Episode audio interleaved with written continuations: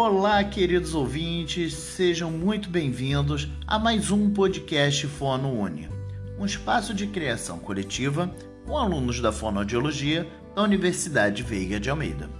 Eu sou o Leandro Brasiliense e o episódio de hoje será muito especial. Hoje falaremos especialmente do fonoaudiólogo. Exatamente. Dia 9 de dezembro é comemorado nacionalmente o Dia do Fonoaudiólogo. Então, se você que está me ouvindo agora é um colega da profissão, um estudante da fonoaudiologia, parabéns pelo seu dia especial. Eu sei que a cada episódio viemos trazendo assuntos importantes como a gagueira, a surdez, falamos um pouco do espectro autista, enfim, abordamos alguns assuntos com o objetivo de desenvolvimento sustentável, que é mais conhecida como a ODS da ONU, né? e tentamos trazer a vocês um pouco de cada assunto, com o intuito de fazê-los conhecer melhor sobre cada jeitinho especial.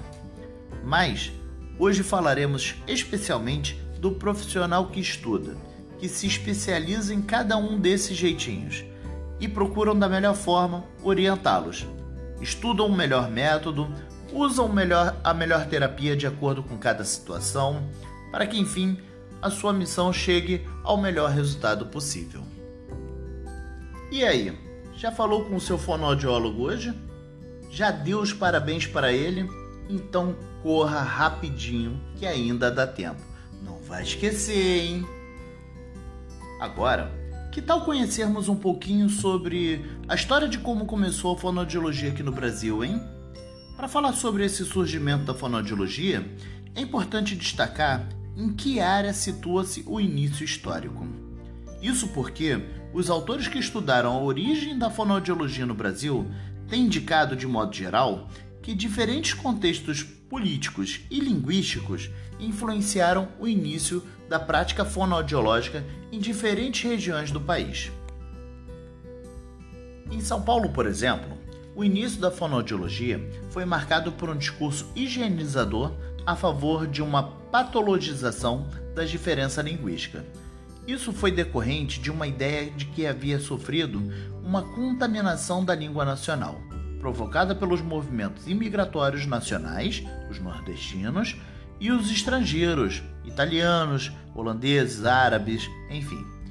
Nesse período, no final do século XIX e no início do século XX, São Paulo vivia um processo de urbanização extremamente acelerado, resultante do declínio da cafeicultura, do final da escravidão e da intensificação das atividades industriais. Os aglomerados populacionais que estavam se formando eram constituídos por grupos de diferentes culturas, raças e línguas. Tal diversidade cultural, e principalmente linguística, levava à concepção de existência de uma patologia social e de que a língua oficial poderia ser o principal instrumento de uniformização nacional. A intenção preconizada na época era a erradicação de minorias linguísticas, fossem elas decorrentes de problemas orgânicos, culturais ou sociais. Portanto, os primeiros profissionais da fonoaudiologia não fugiam à regra e defendiam esse discurso higienizador. De modo diferente, no Nordeste, nas décadas de 20 e 30, os primórdios da fonoaudiologia estão relacionados a questões políticas não partidárias ligadas à educação e saúde das classes desfavorecidas economicamente, partindo especificamente do fracasso da alfabetização dessas classes. Naquele momento, existia o preconceito da incapacidade para aprendizagem decorrente das condições difíceis da vida naquele momento. O interesse pelo estudo dessa população levou ao conhecimento de que boa parte dela apresentava problemas de linguagem. Assim, alfabetizadores, que eram de escolas públicas, e profissionais da área médica, preocupados com, a, com essa questão, é, procuravam conhecer as causas dos problemas de linguagem, as quais, na maioria das vezes, estavam relacionadas a aspectos orgânicos e preconceito quanto à capacidade de aprender a ler e escrever. A identificação dos referidos aspectos foi ponto de partida para a definição do alinhamento entre as técnicas de reabilitação para a primeira causa, que eram os primórdios da fonoaudiologia clínica, e a realfabetização para a segunda causa, primórdios da fonoaudiologia escolar.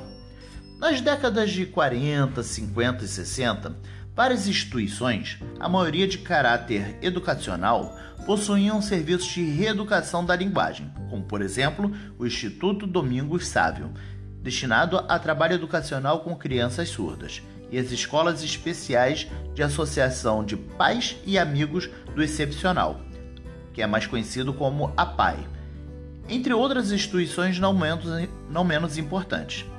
Nesse período, os profissionais que estavam envolvidos com esses problemas receberam diferentes denominações: realfabetizadores, reeducadores de linguagem, logopedistas, que são os que corrigem os defeitos de pronúncias nas crianças. A denominação fonoaudiólogo só viria a ser utilizada na proximidade de, da implantação do curso da fonoaudiologia.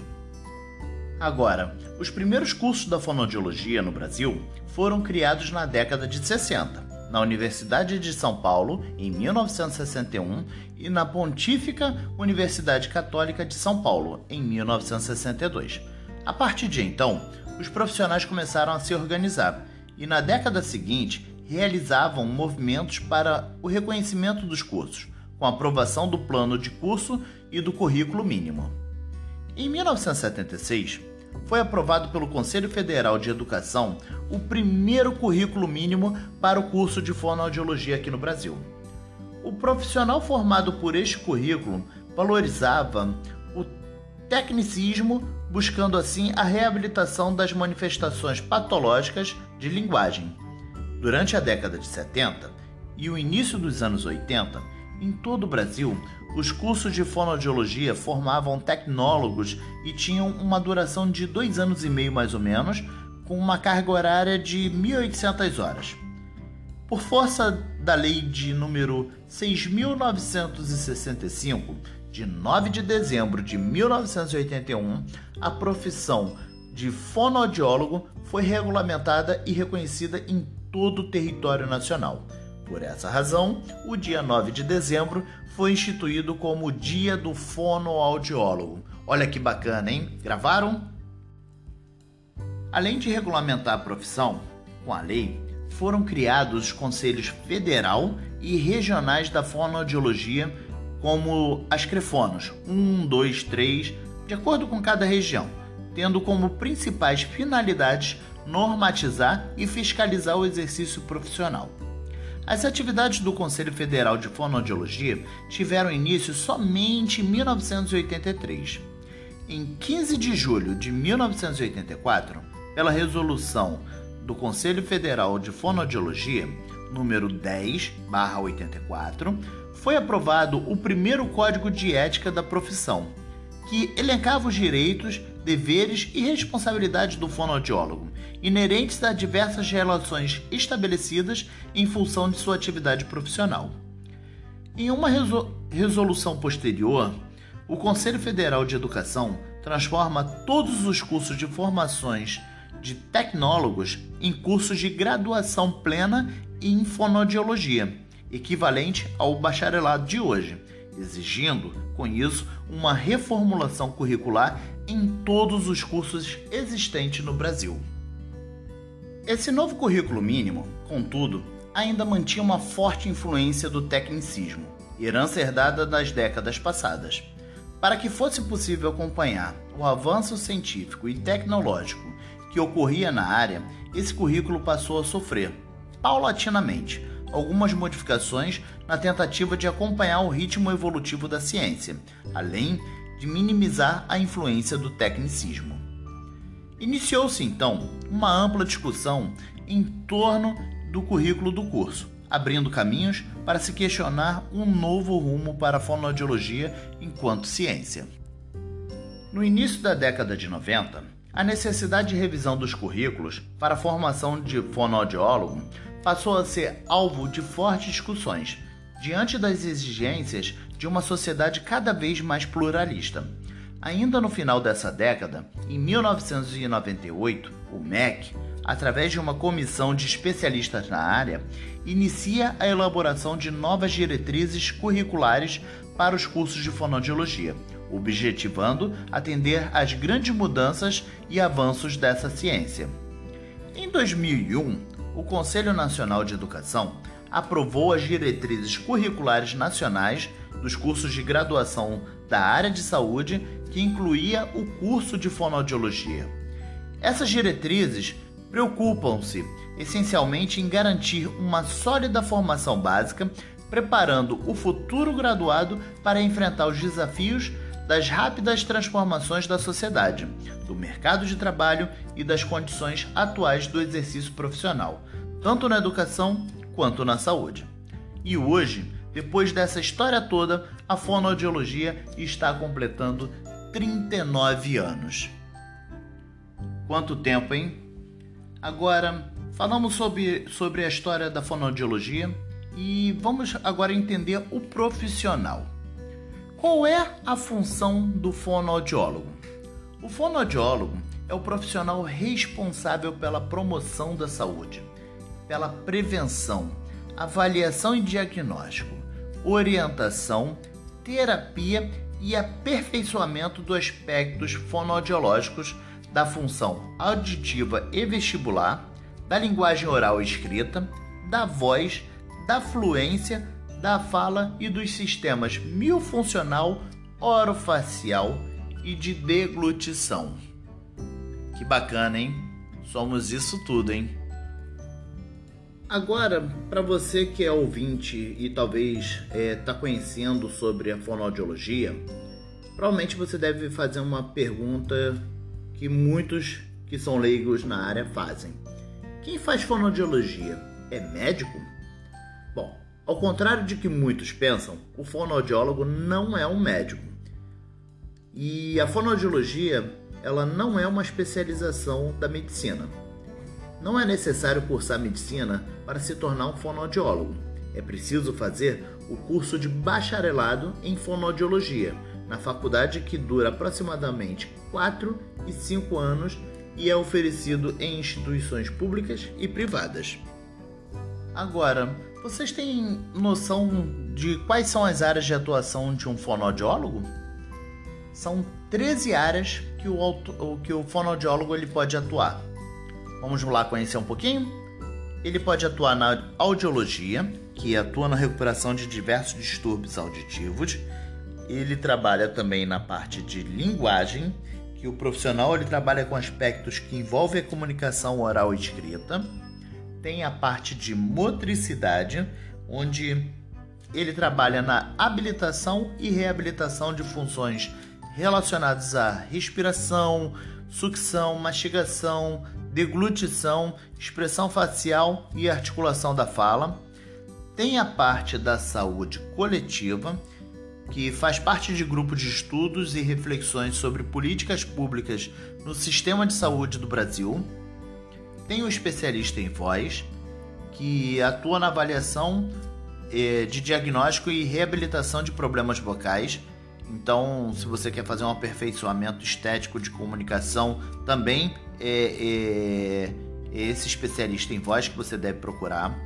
Tem a parte de disfagia, o profissional que poderá atuar na avaliação e no diagnóstico de distúrbios de deglutição. Tem também a fonoaudiologia educacional, que trabalha muito com aspectos relacionados à audição, linguagem, seja ela oral ou escrita, motricidade oral, a voz. Tem também a gerontologia, que trabalha muito com a saúde do idoso, então trabalha com a parte de equilíbrio, deglutição, a parte de audição. Tem a fonoaudiologia neurofuncional, que é, trabalha muito com a habilitação e reabilitação de pessoas com alterações neurofuncionais, que são sequelas resultantes de danos tanto do sistema nervoso central como periférico tem a fonoaudiologia do trabalho, que é quando o fonoaudiólogo ele, ele promove campanhas educativas dentro da empresa, né? palestras, ações de conscientização dos trabalhadores, principalmente em áreas de muito ruído, então utilizar o protetor auricular, né? Tem a neuropsicologia, que são distúrbios que afetam a comunicação humana e a interface com a cognição. Tem a parte de fluência, que o profissional ele pode atuar com a identificação de tipologias de disfluências e recentemente foi reconhecida pelo Conselho Federal de Fonoaudiologia a perícia fonoaudiológica como mais uma das áreas de atuação do fonoaudiólogo.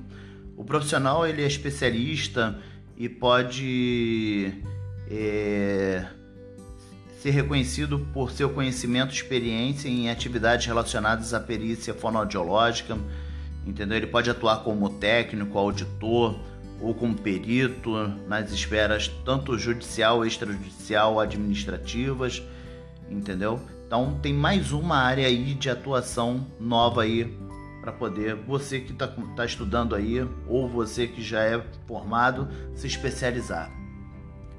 E agora, por último, é, a quem o fonoaudiólogo ele pode auxiliar? Ele pode auxiliar mães com dificuldade de amamentar, bebês que têm dificuldade de sucção, crianças com troca de fala, de gagueiras, dificuldade de aprendizado, crianças e adultos com espectro autista, adultos com distúrbio de voz, audição, perdas auditivas, idosos com distúrbio de deglutição e mastigação.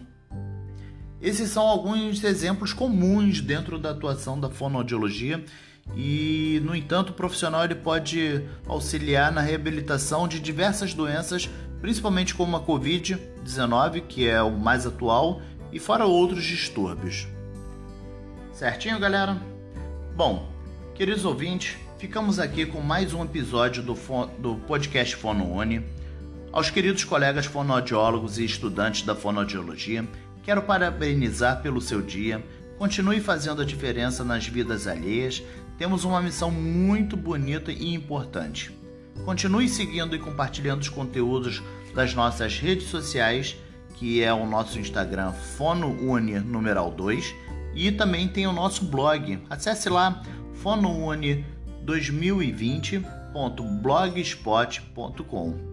A todos vocês, eu sei que já falei isso no, no, no episódio anterior, mas não podia deixar de fazer esse episódio aqui especial, principalmente para os fonoaudiólogos. É, desejo um Feliz Natal, um próspero Ano Novo, que 2021 venha muito melhor do que 2020, entendeu? É, que possamos voltar a se reunir, a se abraçar, com aquele jeitinho divertido e carinhoso que sabemos fazer. Sem se preocupar muito com esse vírus que veio para separar principalmente amigos e famílias e pessoas queridas como você. Então, a vocês, em especial aos fonoaudiólogos, deixo o meu abraço sonoro e bem carinhoso. Um forte abraço a todos. Bye!